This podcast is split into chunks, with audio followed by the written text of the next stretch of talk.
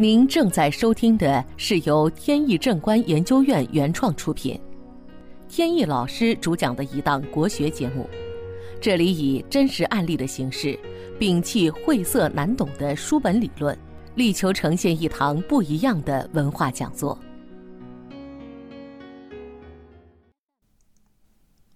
好，还是照例呢，在案例分享之前，先回答听众朋友们的问题。两个问题，第一个呢是现在呢，在这个墓地，就是都是公墓了。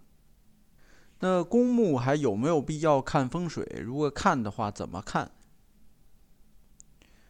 公墓呢需要看，不过呢没有看普通阴宅那么复杂。因为它这个公墓的大环境呢，这个开发商呢已经给选择的相对比较好了，或者呢，即便说这个地方有一些毛病，那么它在建设的时候呢，也有一些办法去规避。但是呢，具体到你的这个墓穴，在整个公墓处在什么位置上，这个呢是有一些讲究的。根据人的命格不同呢，你比如说呢，整个公墓它有这个按照八卦属性，还有根据五行的属性，也有跟命格相关联的地方。具体的方面呢，前面节目里边多少都提到过一些，嗯，大家有兴趣呢可以听前面的音频，今天呢就不再细说了。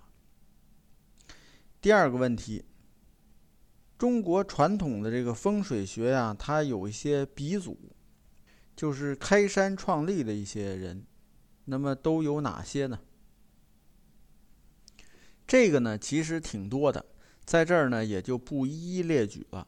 有几个呢非常著名的，呃，大家公认的，算是风水学鼻祖的，那么简单介绍一下。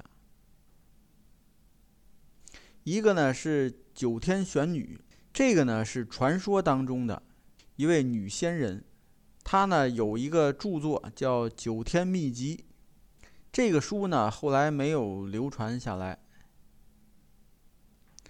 然后呢就是鬼谷子，鬼谷子呢是真有其人，他的名气非常大，他留下的著作呢不多。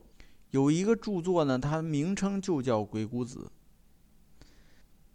他特别知名的地方呢，主要是因为这个学生多，有很多当时的名人啊，号称是他的学生。他生活在战国时期，当时的名人像苏秦、张仪、孙膑、庞涓，这不用说了，还有商鞅、吕不韦，这些人都号称是他的学生，也不知道是真的假的。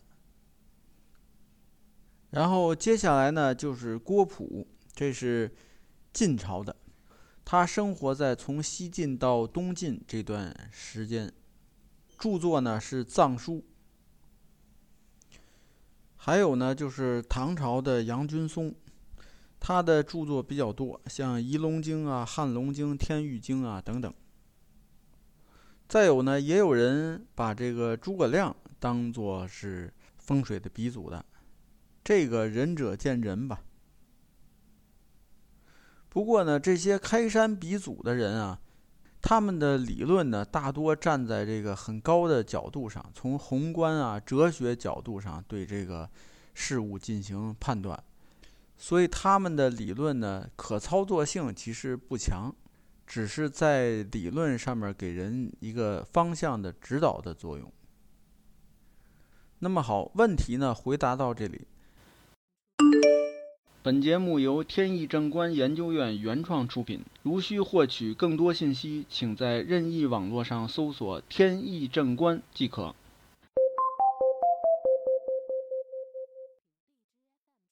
接下来呢，我们接着来分析案例。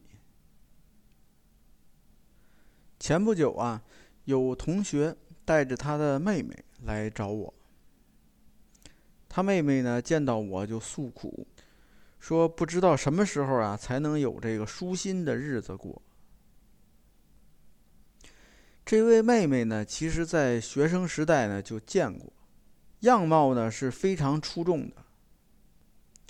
曾经听说呢，就是她是很多人的追求对象，而且呢还不乏有这个家庭条件非常好的一些家庭。现在看到他这个生活过得不是很如意呢，多少有些惋惜。他先是呃挺着急的伸出手，说这个手上啊有一颗黑痣，还挺显眼。说这个痣呢有没有什么特别的意思？那肯定是有意思，因为在手上啊出现痣的情况呢很少。他的痣呢出现在中指上面，这中指呢一般代表青年还有中年。上面有痣呢，说明啊这个人好胜心比较强。如果是从事一些开拓性的一些事业的话，这个人呢就是那种不怕风险的人。能够迎着风险来往上闯的这种人，所以呢，在这种人群当中呢，还是有相当一部分呢，最后能够打拼出一片天地的人。除此以外呢，还有一种含义，就是呢，人生当中啊，这个桃花星相对比较多一些。而且呢，这个桃花星呢，帮助是正向的，有的桃花呢，最后还能够变成贵人。不过这个呢，要看更多的机缘巧合，不是所有人都能够实现的。他手上的感情线呢，又深又长，说明这个人呢，是一个念旧的人，而且呢，富有爱心。再有呢，这个感情线啊出现分支，分支呢跟智慧线有交叉，这就说明呢这个人啊头脑容易被感情支配。听到这里呢，他就微笑着点了点头。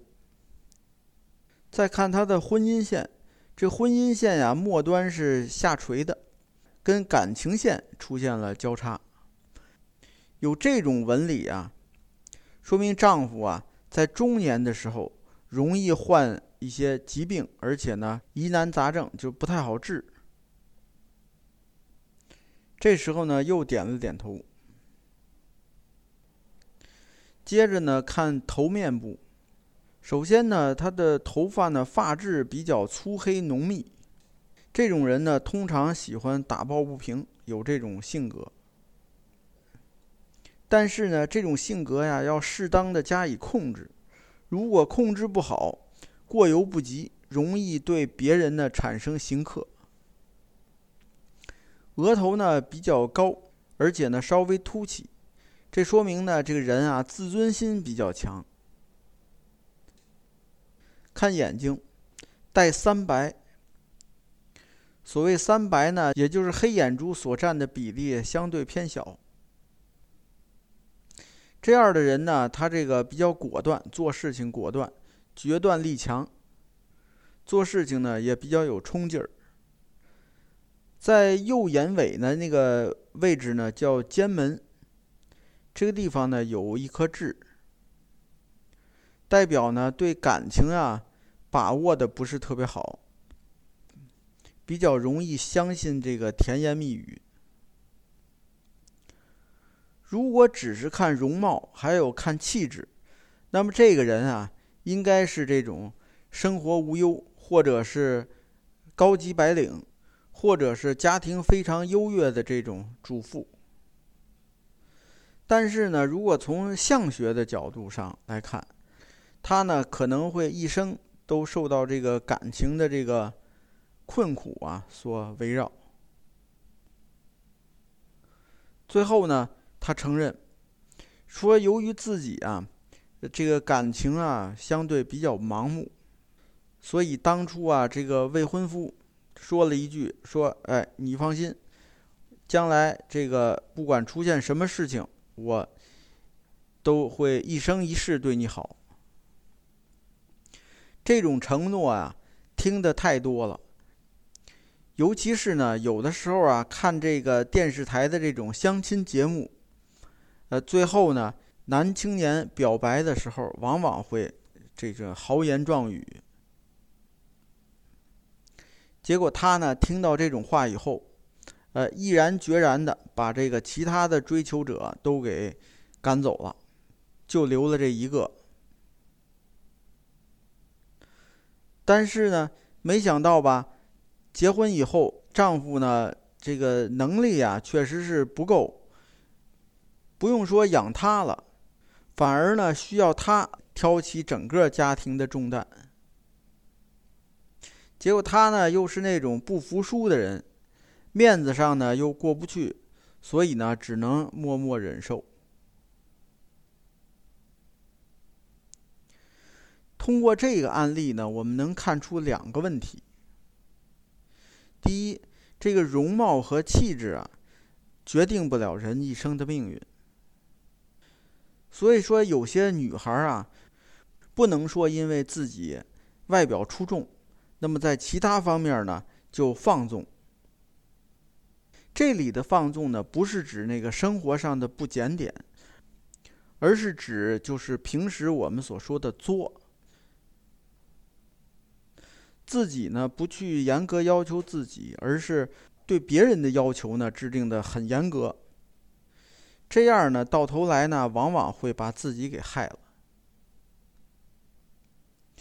那另一个能看出来的方面呢，就是关于这个结婚以前的豪言壮语。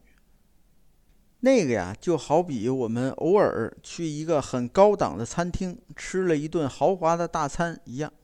你不可能天天吃，你就算再有钱，你天天吃也会腻。其实真正可口的饭菜啊，恰恰就是平时我们所吃的这些粗茶淡饭，只有这些饭吃的才舒服。那些大餐啊，偶尔点缀点缀就行了。你要是真把这种豪言壮语当做是毕生的承诺来听的话，那最后呢，一定会被现实呢啪啪打脸。好，今天的节目呢到此结束。这档国学文化节目由天意正观原创出品，天意老师播讲。感谢大家收听，我们下次节目再见。